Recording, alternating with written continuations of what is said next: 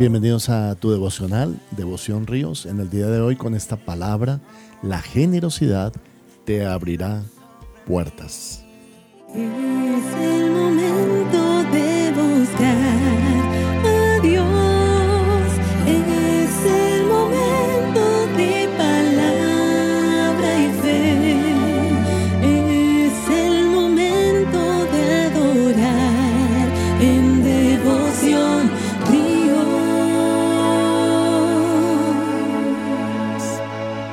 Hoy en 2 Corintios capítulo 8, versículo 2 eh, y 3 vamos a leer la palabra del Señor. Dice que en grande prueba de tribulación, la abundancia de su gozo y su profunda pobreza abundaron en riquezas de su generosidad. Pues doy testimonio de que con agrado han dado conforme a sus fuerzas y aún más allá de sus fuerzas. Cuando yo comencé en el Señor entendí el principio de dar para el Señor, pero nunca lo interioricé de la manera correcta.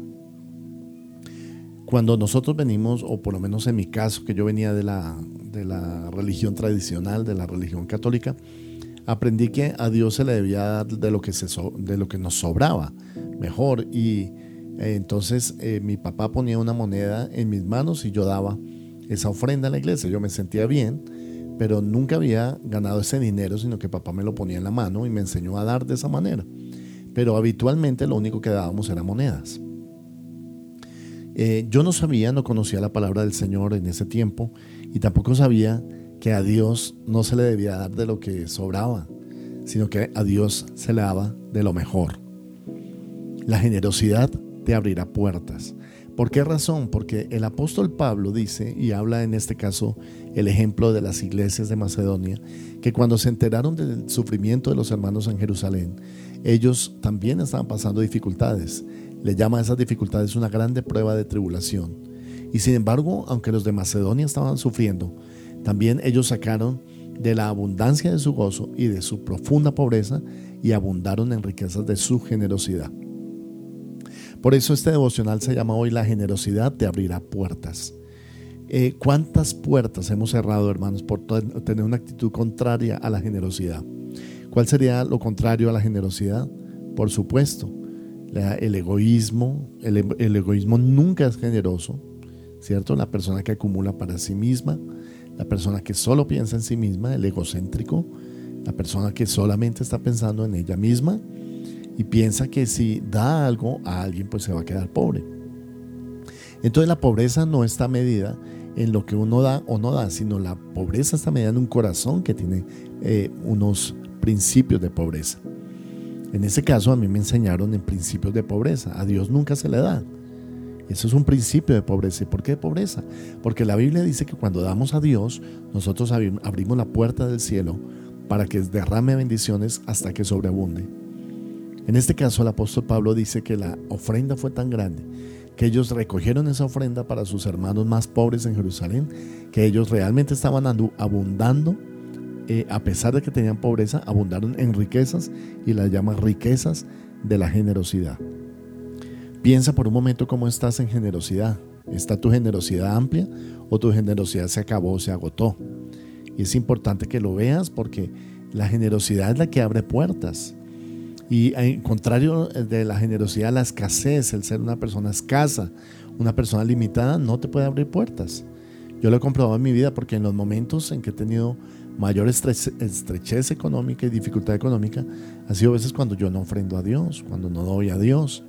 Y aprendí este principio gracias al Señor porque en medio de gran dificultad económica aprendí a ser un sembrador en abundancia para el Señor. Y eso me ha abierto las puertas, abre puertas de Dios. La Biblia dice que si nosotros damos a Dios, si nosotros ofrendamos y diezmamos, entonces Dios abrirá las ventanas de los cielos para que derrame bendición hasta que sobreabunde. Malaquías capítulo 3, versículos 8 a versículo 10. Entonces desarrolla un corazón generoso. Sé una persona generosa con Dios. ¿Cómo sabemos que somos generosos? Porque damos mucho más allá de lo que nos toca. El diezmo es lo que nos toca, es lo que nos, nos eh, digamos, nuestra responsabilidad. Pero la ofrenda es más allá de lo que nos toca, más allá de la ley, más allá de lo que se obliga. porque en el Antiguo Testamento habla del diezmo como una obligación, una responsabilidad. Pero en la ofrenda es dar mucho más allá de la mera responsabilidad. Y eso tiene que ver con el corazón, mientras que el diezmo tiene que ver con la obediencia, la ofrenda tiene que ver con el amor a Dios y con el corazón. Sea una persona que ama al Señor, sea una persona que se caracteriza por dar y dar en abundancia. La Biblia le llama más allá de sus fuerzas. Cuando damos de esa manera abrimos las puertas de la fe, porque el Señor ve que tenemos fe para ofrendar, también tenemos fe para recibir de lo ofrendado y trata esa ofrenda como una semilla. En estos días vamos a estar viendo los principios de pobreza y riqueza. La generosidad es uno de los principios grandes de la riqueza. Cuando el mundo te dice, no des nada, no des a los, a los demás, no puedes sembrar en otros, solo siembra en ti, la Biblia nos dice que hay que sembrar en los demás, teniendo la misma actitud que tuvo el Señor Jesucristo, que sembró su vida por amor a nosotros. Tú también sé un gran sembrador. Aprovecha todo el tiempo. Si tienes bendición de Dios, si Dios te ha bendecido económicamente, conviértete en un sembrador y un sembrador que da más allá de sus fuerzas. Eh, voy a interpretarlo de esta manera, el que más allá de sus fuerzas es constante, nunca falla con su ofrenda, es una persona fiel, siempre está ahí para apoyar y respaldar el ministerio y es una persona que ama al Señor y lo demuestra con sus hechos. Recuerda esto tan importante. Dios te hará y te dará mucho más porque eres un sembrador, eres una persona que abunda en la generosidad. Hay personas que son ricas de dinero, pero pobres de espíritu y poco generosas. Pero hay personas que son pobres y sin embargo son generosas y dan en abundancia. ¿Qué es lo mejor? Lo mejor es obedecer a Dios con todas tus fuerzas. Que el Señor te siga bendiciendo, ser un sembrador en los demás, en la iglesia. Eh, reportamos mis queridos hermanos, que hemos estado ayudando personas con mercados, personas que estaban en escasez, personas que estaban en depresión, en angustia, que no sabían cómo iban a sostener a sus hijos, a su familia. Y la iglesia, en medio de su dificultad también, ha tenido la oportunidad de sembrar en otros. Sigue siendo un sembrador de la campaña Ríos contigo, un sembrador en la iglesia.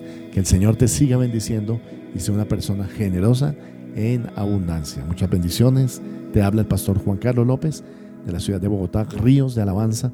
Si te gustó este devocional, por favor envíalo a toda persona que tú conozcas en el nombre del Señor. Amén.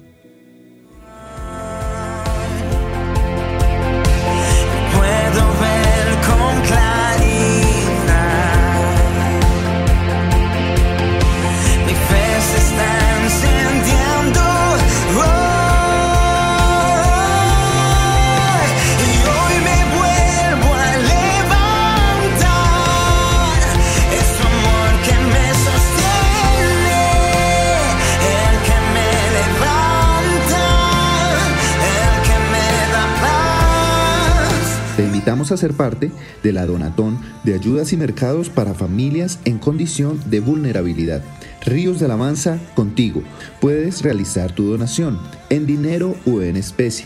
Puedes hacerlo ingresando a la página www.riosdelavanza.co y allí puedes inscribirte tanto para dar como para recibir ayudas. En Ríos de Alabanza amamos la palabra de Dios, predicar en todo momento y hasta lo último de la tierra. Por eso tus aportes y donaciones son muy importantes para extender la predicación de la palabra en todo el mundo. Puedes realizar tus donaciones, diezmos y ofrendas a través de nuestras cuentas. Beneficiario Iglesia Cristiana Ríos de Alabanza. NIT 900 020 167-1. La vivienda, cuenta de ahorros 0004 0003 5366. BBVA, cuenta corriente 038 201 294 o a través de nuestra página web www.riosdealabanza.co slash donaciones.